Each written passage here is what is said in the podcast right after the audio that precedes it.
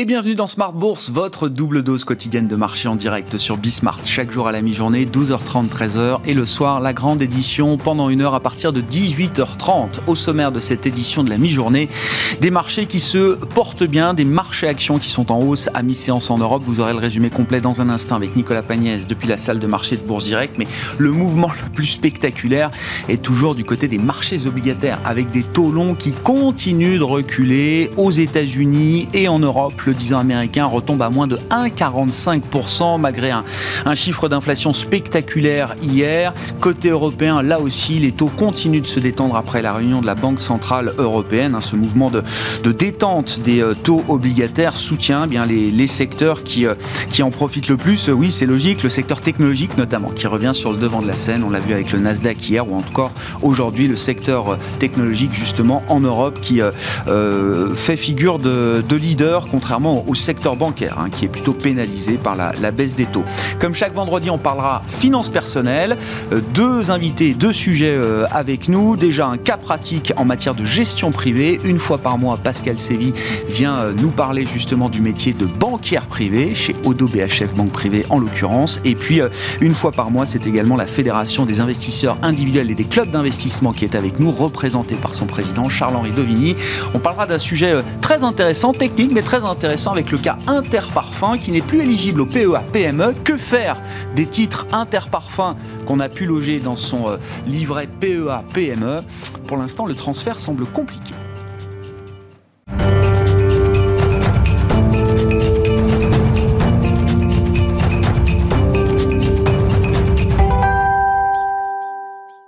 D'abord, les infos clés du jour. À mi-séance en Europe, les indices sont dans le vert. Le résumé avec Nicolas Pagnès depuis la salle de marché de Bourse Directe. La tendance est à la hausse à la mi-journée sur le CAC 40 avec un indice parisien qui se dirige vers les 6600 points. Les investisseurs qui se tournent à présent vers la Fed qui se réunira mardi et mercredi prochain maintenant que les deux grands rendez-vous économiques de la semaine sont passés. On rappelle que la BCE a décidé de laisser inchanger sa politique monétaire et ses taux directeurs tout en affirmant qu'elle continuerait à procéder à un rythme élevé de ses rachats d'actifs dans le cadre de son PEP. En ce qui concerne ses prévisions économiques, celles-ci sont revues à la hausse pour 2021 et 2022 tant en en matière de croissance que d'inflation. Il n'empêche que le gouverneur de la Banque de France a déclaré euh, ce matin que la BCE pourrait être euh, au moins aussi patiente que la Fed alors que l'inflation dans la zone euro n'excède pas les 2% pour le moment. Aux États-Unis, l'inflation euh, justement est ressortie à 5% sur un an au mois de mai, un niveau euh, plus élevé que les attentes des analystes, mais qui n'a pas réellement eu d'impact sur le rendement obligataire à 10 ans aux États-Unis, qui recule encore ce matin pour tomber à 1,44%, enfin qui recule depuis ce matin pardon pour tomber à 1,44%, signe que les investisseurs ont foi euh, dans le discours de la Fed qui anticipe que les poussées inflationnistes ne sont que transitoires. Sur le front des rendements obligataires, on constate la même détente en Europe avec un OAT à 10 ans en France qui recule légèrement depuis ce matin à 0,09%, tandis que le Bund allemand à 10 ans est lui euh, actuellement aux alentours des, euh, de moins 0,3%. Aux États-Unis, à la suite de euh, l'arrêt des discussions entre Joe Biden et les républicains à propos du plan de 2300 milliards de dollars donc pour un plan d'infrastructure, un groupe bipartisan modéré avait tout de même continué les discussions. Le Wall Street Journal rapporte que le groupe en question serait parvenu à une proposition d'accord impliquant 974 milliards de dollars dépensés sur 5 ans et 1200 milliards de dollars dépensés sur 8 ans. Le tout sans passer par des augmentations d'impôts, une proposition dont les investisseurs suivront la façon dont elle sera reçue par les élus. On note euh, également euh, aujourd'hui quelques statistiques publiées au Royaume-Uni ce matin. La production industrielle tout d'abord diminue de 1,3% au mois d'avril sur un mois pour rester inférieure d'un peu plus de 3% à son niveau d'avant la pandémie. La balance commerciale euh, fait état de son côté d'un déficit de 11,9 milliards de livres sterling, un déficit qui se creuse encore un peu plus par rapport au mois dernier avec notamment une progression de près de 4% des importations. Le PIB du Royaume-Uni ressort lui en progression de 2,3% au mois d'avril, une croissance rapide en lien avec la levée des restrictions sanitaires qui a porté euh, la reprise dans les services mais aussi dans le secteur de la restauration, un PIB qui reste tout de même inférieur de 3,7% à ses euh, niveaux d'avant la pandémie. Du côté des valeurs, à suivre à présent à la Bourse de Paris, on note que Covea et Score sont parvenus à un accord. Covea qui renonce à toute offre de rachat du groupe Score, public ou privé, durant 7 ans. Covea qui accepte également de se retirer du capital de Score via un mécanisme permettant à Score de racheter ses propres titres à 28 euros par action. Du coup, pendant 5 ans, une option d'ailleurs qui est transférable à des tiers. Et on note que Covea possède actuellement environ 8% du capital de Score. Score qui bénéficie d'ailleurs euh, en bourse de l'annonce et qui progresse de plus de 6% depuis ce matin. Deuxième actualité euh, sur les marchés aujourd'hui, Amundi et Société Générale ont de leur côté euh, signé la vente de l'Ixor, une signature qui intervient bien avant la date butoir euh, des négociations qui était prévue à la fin de l'année. Rappelons que le prix de base des négociations était de 825 millions d'euros. Société Générale donc qui cède sa filiale l'Ixor perd 1,3% à la mi-journée et on finit avec quelques indicateurs clés sur les marchés financiers. Le pétrole qui évolue au-dessus des 72 dollars le baril de Brent, euh, l'once d'or qui évolue juste en dessous des 1900 dollars, tandis que l'euro dollar est lui à 1,2160 dollars pour 1 euro. Tendance, mon ami, chaque jour en fil rouge sur euh, Bismart avec Nicolas Pagnès depuis la salle de marché de Bourse Directe.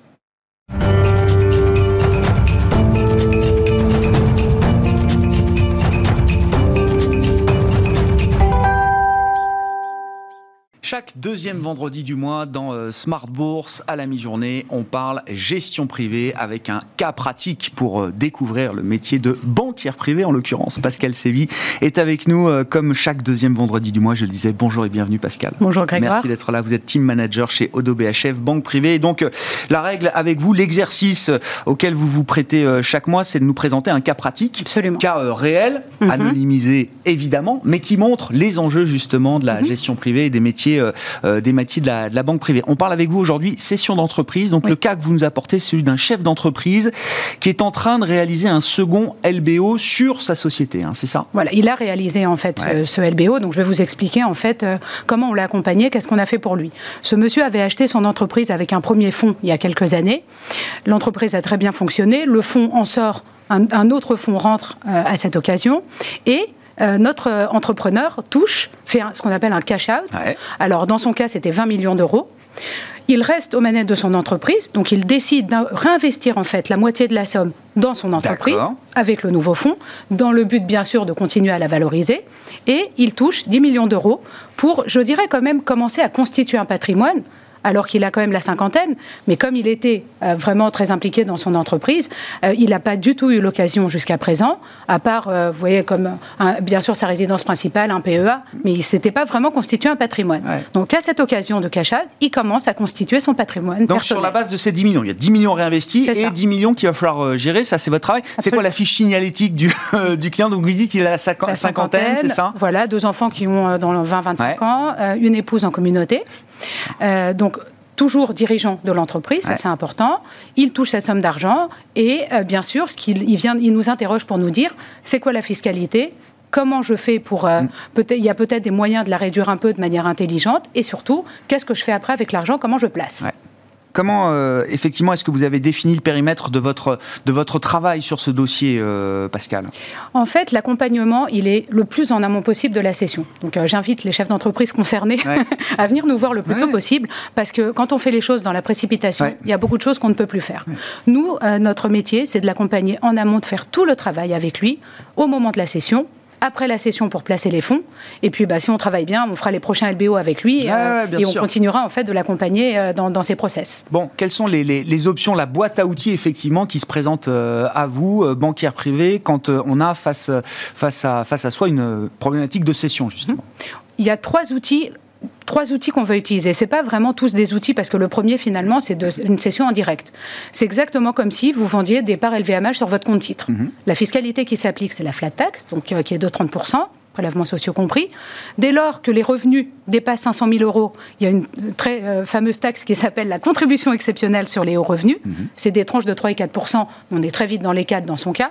Donc en gros, je vends en direct, je paye 34% de fiscalité, mais mon argent, je le reçois brut de fiscalité je m'acquitterai bien sûr après du montant de l'impôt, il est à moi, j'en fais ce que j'en veux. Mhm. Ça, c'est la situation de base.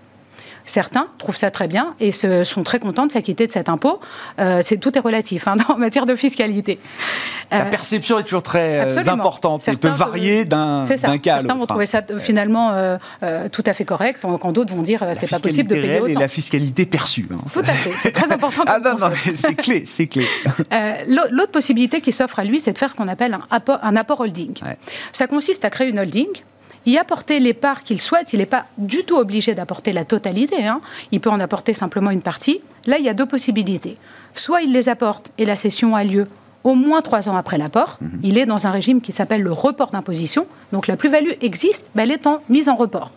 Soit il les apporte et la cession a lieu en moins de trois ans, ce qui est quand même souvent le cas, d'où le fait de réfléchir à tout ça le plus en amont mhm. possible. Dans ce cas-là, le report existe toujours, sauf qu'il a une obligation de remploi c'est 60% du produit de cession dans les deux ans qui suivent la cession tous les entrepreneurs qui sont concernés connaissent ce très fameux article 150 au qui répertorie les conditions en fait de remploi. Mais deux ans, ça passe très vite mm. et il faut quand même, enfin c'est quand même assez restreint ce qu'on peut faire. Oui, je comprends qu'effectivement cette période des deux ans, c'est une horloge qui tourne dans la tête du chef d'entreprise. Tout à fait. Donc euh, si le projet n'est pas identifié, ça peut être quand même très très compliqué. Ça peut mettre une pression. Absolument. Bon, maintenant il y a des fonds depuis euh, quelques euh, mois, quelques années, la loi a changé. Elle est passée de 50 à 60 mais il y a des fonds qui peuvent répondre à cette problématique, ce qui n'était pas le cas avant. Donc la session en direct, l'apport holding, et puis il y, a, une option également qui est celle de la donation avant session, c'est ça Pascal? Absolument. Donc admettons que lui a acheté ses actions à l'époque pour 10, elles valent 100. Il donne l'équivalent de 100 à ses enfants, mhm. en l'occurrence il a deux enfants, ça gomme la plus-value, puisque en fait la session va avoir lieu quelques mois peut-être après la donation elle n'aura pas eu le temps de se reconstituer. Donc eux, en fait, ne vont pas payer de plus-value au moment de la cession. Mhm. Et lui, ça sort de son patrimoine la somme qu'il aura donnée aux enfants. Alors ça peut être plein propriété ou nue propriété. Je ne vais pas rentrer dans les détails, mais en gros, la nue propriété permet d'optimiser encore plus cette opération. Euh, elle a quelques contraintes. La pleine propriété, vous donnez, c'est à eux et ils en font ce qu'ils veulent une fois que l'argent est là. Maintenant qu'on a ça sur la table, qu'est-ce que vous, vous avez recommandé à votre client et qu'est-ce que lui a choisi comme euh, solution parmi les options que vous avez pu lui recommander? On a fait beaucoup d'entretiens avec lui pour comprendre sa psychologie. Parce que, comme on l'a dit, la fiscalité perçue, etc. Donc, lui, il nous a dit qu'il était d'accord de faire des, euh, d'essayer de réduire un peu la pression fiscale de l'opération. Au départ, on a trouvé que la holding était une très bonne idée parce que son épouse est pharmacienne et ça peut rentrer dans le remploi. Donc, il a dit j'aimerais bien acheter une pharmacie pour mon épouse. Les montants sont cohérents. Le prix d'une pharmacie par rapport au montant qu'il touchait, c'était cohérent. Et euh, il était tout à fait d'accord de faire une donation à ses enfants de manière raisonnable. Là aussi, c'est la différence entre perçu et, euh, ce qu'on fait véritablement. Parce que certains vont dire que euh, donner 500 000 euros, c'est beaucoup. D'autres vont donner 2 millions d'euros à un enfant qui a un an. Sur une somme de 10 millions, qu'est-ce qui est raisonnable? Voilà, qu'est-ce qui est raisonnable? C'est extrêmement personnel. Lui, en l'occurrence, avait des enfants euh, bons sous tout rapport qui, étaient, qui avaient besoin aussi d'être un peu accompagnés, un âge cohérent. Donc, il, a, il était tout à fait prêt à donner. Donc, en fait, on arrivait avec cette idée d'utiliser notre boîte à outils. S'il fait la session en direct, ça lui coûtait en pression fiscale 32% de fiscalité. Parce qu'en fait, avec la contribution exceptionnelle, et comme il avait investi un peu, tout n'était pas 100% de plus-value. Donc 32%, on ne fait rien, c'est ce que ça lui coûte. Si jamais il faisait la session en direct pour 7 millions et l'apport holding pour 3 millions, le 32 devenait 22% au global, ah. avec ce fameux report d'imposition d'à peu près 840 000 euros. Mhm. S'il faisait euh, je, touche 9 et je donne un million aux enfants, donc 500 000 par enfant. Là, on tombait à 28% de pression fiscale. Et si je combine le tout, je touche 6 ouais. de fiscalité, euh, je mets 3 dans la holding, je donne 1 aux enfants, on tombe à 19%. Avec droit de donation quand même, 78 000 euros, et le report dans la holding de 841 000. Mais je veux illustrer par là qu'on peut quand même vraiment réduire la pression fiscale dans une opération de cession, si tenté qu'il y a un vrai projet patrimonial derrière. Qu'est-ce qu'il a choisi? C'est intéressant d'ailleurs, quand, euh, quand vous lui avez mis sur la table toutes ces, toutes ces options avec à chaque fois la pression euh, fiscale qui, euh, qui, correspond. Est-ce que c'est d'ailleurs ce qui a guidé majoritairement ces, ces décisions? Non. non? C'est très tentant. Hein. Quand on vous dit vous pouvez passer de 32 à 19, c'est très tentant. Mais euh, on l'a dit, la holding, c'est quand même assez contraignant.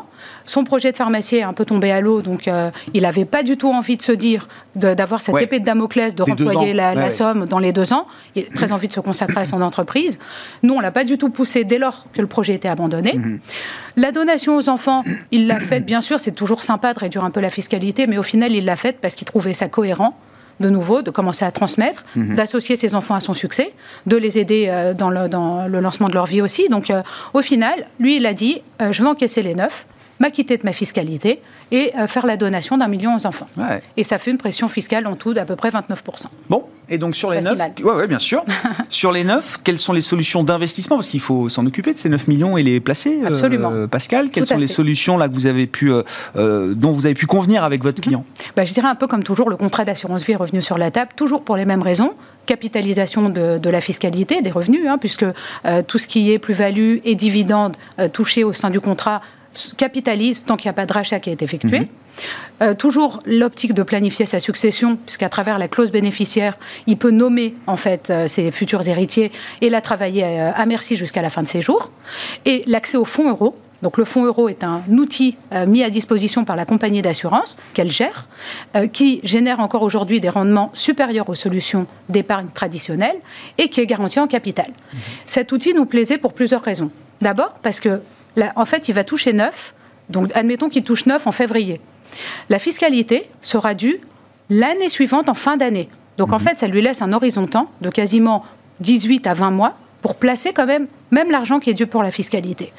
Euh, en plus de ça, il avait quand même le projet de changer de résidence principale. Et il y a un troisième point euh, pour lequel on a utilisé du fonds euro. Nouveaux clients, nouveau patrimoine. Moi, j'aime bien faire ce qu'on appelle, enfin moi, ce que j'appelle l'éducation financière de nos clients. Il ne connaît pas les marchés. Et regarder un marché qui perd 20% de son salon, ça va. de son portefeuille, ça peut aller beaucoup moins.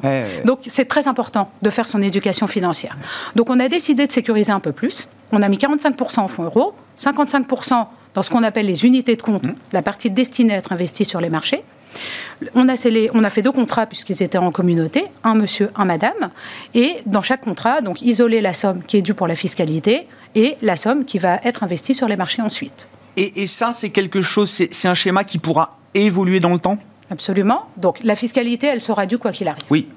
Ce qu'on lui a conseillé, euh, qui est très fréquent aussi, pour qu'on puisse toucher la totalité. J'apporte juste une petite précision avant. Euh, de plus en plus, les compagnies d'assurance proposent des bonus sur le rendement du fonds euro, mm. si est que vous fassiez des unités de compte. Oui, 50-60% d'unités de compte, bien sûr. Donc, lui pouvant en bénéficier, il était plutôt attractif. Pour qu'il puisse en bénéficier jusqu'au bout de la deuxième année, on s'est substitué à lui pour payer sa fiscalité via un crédit lombard, pour lui permettre de rester investi à 100% sur ses contrats, jusqu'à ce qu'il touche la participation aux bénéfices en totalité et le fameux bonus. Le crédit, on peut se dire que, vu que les marchés sont porteurs et que le crédit a des conditions euh, totalement attractives, ce schéma peut perdurer. Mm. Non, on ne l'oblige pas à rembourser tant qu'il est d'accord avec ça. D'ailleurs, pour le moment, il n'a pas remboursé, alors que tout a été, la fiscalité a été réglée. Mais c'est une opération qui peut être vraiment vertueuse. Par contre, évidemment, elle sera due un jour. Donc, on estime que la somme pour la fiscalité va être achetée et payée. Par contre, bien sûr, dès lors que l'éducation financière est faite, euh, qu'il a affiné son projet de résidence mm, mm. principale, on peut arbitrer entre les différents compartiments.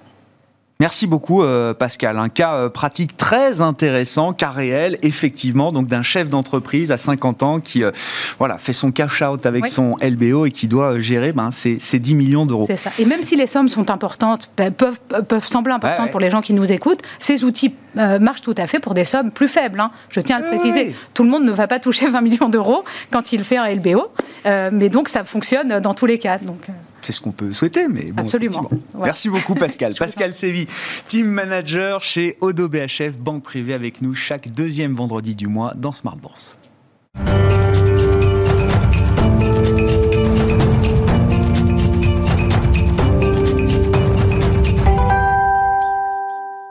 Et donc Charles-Henri Dovigny avec nous également, le deuxième vendredi du mois, le président de la Fédération française des euh, investisseurs individuels et des clubs d'investissement, la F2IC. Charles-Henri, bonjour, bienvenue. Bonjour Le cas très intéressant d'Interparfum, société éligible jusqu'à encore quelques temps au PEA-PME et qui ne l'est plus aujourd'hui. Alors racontez-nous l'histoire effectivement, parce que ça pose une question compliquée qui n'a pas de réponse encore euh, satisfaisante, en tout cas du point de vue des actionnaires individuels qui ont mis des titres Interparfum dans l'enveloppe PEA-PME. Voilà, donc Interparfum euh, a atteint un seuil de capitalisation qui lui interdit d'être éligible au PEA-PME. Et donc des 2 milliards, je crois, c'est ça. ça pèse 3 milliards aujourd'hui, Interparfum. et donc, ils ont averti leurs euh, actionnaires individuels en disant bah voilà, vous avez, euh, si vous avez hébergé vos titres dans un PEA PME, eh ben malheureusement nous ne sommes plus éligibles au PEA PME et donc il va falloir que vous quittiez cette enveloppe euh, fiscale et que vous trouviez une autre solution. Et donc à partir de là, on ne peut pas malheureusement faire de transfert du PEA PME au PEA parce que on ne peut pas verser des titres dans un PEA. On ne peut verser que des liquidités pour acheter des titres dans un PEA. Donc à partir de là, euh, les actionnaires individuels d'Interparfum ou d'autres sociétés, hein, qui, euh, parce que bien évidemment, euh, heureusement, certaines qui sont éligibles au PAPME ont aussi atteint ce type de capitalisation. Bah, c'est ce qu'on leur souhaite toutes. Bah, c'est ce à toutes. c'est un moment ou un autre, c'est l'objectif du PAPME, bah, c'est de, de, donner des fonds propres à ces, ces, PME pour qu'elles puissent arriver au stade de TI et voir de plus que licorne. et là, eh ben, euh, l'actionnaire, il est bloqué. C'est quoi la solution? Sa seule solution, c'est de vendre ces titres interparfums qui sont logés dans son PEA PME euh, Oui. C'est de les vendre pour pouvoir. Ah, ou non, il peut les transférer dans un compte titre. Dans un compte titre. Mais il ne peut pas les transférer dans un PEA. Il ne peut pas garder l'enveloppe PEA il peut les traditionnelle. peut pas... et s'il les transfère dans un compte titre, il est obligé de remettre une, la somme en liquidité dans son PEA PME. Et ça, et donc tout le monde n'a pas forcément Bien sûr. Cette liquidité disponible va remettre dans son PEA PME. Bien sûr. Donc à ce moment-là, il est obligé de les vendre. Voilà. Donc ça, euh, c'est vraiment quelque chose qui est bloquant pour le développement du PEA PME et euh, de l'investissement en actions. Donc nous, on a pris langue directement avec la direction du Trésor cette semaine euh, pour essayer de voir et trouver des solutions parce que la, réglementation n'est pas nous l'interdit pour l'instant. Oui, et donc non, mais alors donc on c'est pas transférable effectivement. La, direction du Trésor nous dit c'est pas transférable. Mais bon, en réfléchissant, on peut peut-être trouver une solution et euh, on, on va y travailler avec la direction du Trésor. C'est la clause du grand-père. C'est-à-dire qu'en fait, on va pouvoir, à un moment ou à un autre, essayer de faire, grâce à cette clause de grand-père, faire ce transfert du PEA-PME au PEA. Bon, donc moi, la seule recommandation que je donne actuellement, c'est que comme ceux qui ont du interparfum dans leur ceux qui ont du interparfum dans leur portefeuille, bah, d'attendre, d'attendre le dernier jour pour essayer de, pour prendre cette décision, euh, parce que on va essayer avec le gouvernement de euh, leur permettre d'aller transférer leur compte, leur titre sur le PA. Voilà. C'est la première fois que se pose cette question ou est-ce que c'est parce qu'Interparfum est une entreprise, euh, une mid-cap euh, française bien connue, de taille moyenne, emblématique des portefeuilles des ah, actionnaires Je ne pense pas que ce soit le premier cas. En tous les cas, c'est le premier cas qui est sur la place publique. C'est le premier cas où, et de cette taille-là, d'une De cette taille-là. Et il faut savoir qu'Interparfum euh, a privilégié énormément les actionnaires individuels. Donc ils ont beaucoup travaillé sur cet actionnariat et donc ils aiment beaucoup ces actionnaires individuels et donc voilà, ils, ils en prennent soin. Pas comme malheureusement d'autres euh, entreprises, mais eux, ils en prennent vraiment soin. Et donc, c'est pour ça que ça vient sur la place publique et que nous, bah, on, essaye de porter le, le sujet sur la place publique. Et c'est pour ça qu'on a pris langue directement avec la direction du Trésor, avec qui on s'entend bien. Euh, parce qu'on remercie aussi la direction du Trésor d'avoir créé le PEA Jeune dont nous sommes à l'initiative. J'aime bien le rappeler euh, à chaque fois que euh, et j'espère que justement ça nous permettra. Non, le PEA Jeune c'est plus simple parce que finalement le PEA transformer ça. Le PEA Jeune se transforme en PEA. C'est ça. à l'âge des 25 ans. Ouais, donc là, il n'y a pas de sujet. Là, il n'y a, y a pas de sujet. Et donc vous avez, enfin je sais pas, vous avez bon espoir? Comment Ah non, oh non, on a bon espoir. Non, non, le Trésor est dans l'idée quand même qu'il faut trouver quelque chose de satisfaisant pour tout, le monde. tout à fait. Tout à fait. Là, la direction et le, Bercy est tout à fait d'accord pour trouver que c'est un peu stupide. Ouais, ouais, ouais. Bon, bah, on suivra ça avec vous. Intéressant, effectivement, de voir euh, si on arrive à, créer, voilà, à mettre sur la table cette clause du grand-père qui permettrait donc un transfert du PEA-PME au PEA euh, traditionnel, sans friction. Quoi, oui, d'autant plus que dans la loi Pacte, euh, on a réussi à assimiler les deux. Donc, je ne vois pas pourquoi on n'arrive pas à le faire. Ah ouais. Bon, non, non, très très bon sujet, effectivement, avec ce cas d'Interparfum donc, qui se pose à plus de 3 milliards d'euros de capitalisation boursière aujourd'hui pour euh, Interparfum, qui n'est donc plus éligible au PEA, PME. Euh, l'actualité est, marquée par les SPAC. Alors, je ne sais pas si l'actualité en Europe ou en France est marquée par les SPAC. Euh, il y a quelques SPAC français, mais c'est vrai que le sujet est pour l'instant très américain. Est-ce que la F2IC, Charles-Henri, a, a, une position par rapport au, SPAC hein? C'est vrai que beaucoup, alors ceux qui sont à l'initiative des SPAC à Paris nous disent Il y en aura d'autres, ça va arriver. C'est vrai que c'est des véhicules, bon, qui qui peuvent effectivement bah, être critiqués, critiquables, mais qui apportent aussi visiblement des solutions de, de, de financement pour des entreprises peut-être qui veulent accélérer aussi leur croissance. Alors, déjà, l'AMF a pris une position sur, euh, sur les SPAC euh, en France, c'est réservé aux professionnels. Donc, un investisseur particulier ne peut pas investir dans un SPAC en France. Mais je rappelle que quand même que ces professionnels investissent l'argent des particuliers. Hein, pour 75%. Mhm. Donc, et on l'a vu pour les, pour les subprimes. Donc moi, je suis assez dubitatif sur les SPAC parce que manque, ça manque de transparence. Les frais on les connaît pas. Il faut juste rappeler, euh, Charles-Henri, donc c'est un véhicule d'investissement coté qui est au départ une coquille vide. Et euh, dans lequel on met des centaines de millions d'euros. Voilà. Et il y a quelqu'un qui vous dit, mais on va investir dans tel ou tel secteur ou dans tel ou tel euh, voilà d'entreprise. On ne sait pas encore laquelle. Et l'argent est séquestré et on a deux ans pour investir dans ouais des entreprises de tel ou tel secteur. Et il y a des sponsors et souvent des managers de SPAC qui sont aussi des personnalités emblématiques, hein. il faut le dire. Euh, euh, Xavier Niel à son SPAC, euh, Jean-Pierre Mustier à son SPAC, 360 Capital à son SPAC également. Hein. Ce sont quand même tous des investisseurs chevronnés, on va dire. Oui, mais donc là, l'investisseur, il donne un chèque en blanc à cet investisseur. et derrière. Euh, et quand on regarde un peu les, performances des SPAC aux États-Unis, oui, euh, bah, tous ont perdu 25%. Les coquilles hein. SPAC, ont, baissé en moyenne de 20-25%. depuis, euh, depuis le début de l'année. Donc c'est quand même pas encourageant. Ensuite, vous avez un problème de transparence. Parce que qui prend la décision? Vous dites, bah oui, c'est monsieur Intel qui va prendre la décision d'investir dans telle entreprise. Ouais, mais bon, pourquoi? Est-ce que c'est pas la Qu'est-ce qui fait qu'il a envie d'investir dans cette entreprise? Qu'est-ce qui nous garantit que c'est pas une entreprise qui va être euh, détériorée très rapidement? Est-ce qu'il y a des liens? Je ne vais, pas faire le, mec complotiste, euh, mais à un moment ou à un autre, on peut toujours se poser plein de questions. C'est pour ça que... la confiance, ça nécessite de la transparence, et il n'y a pas toujours la transparence nécessaire peut-être pour... Euh, Alors certains vous disent que, en fait, l'investissement est décidé en AG.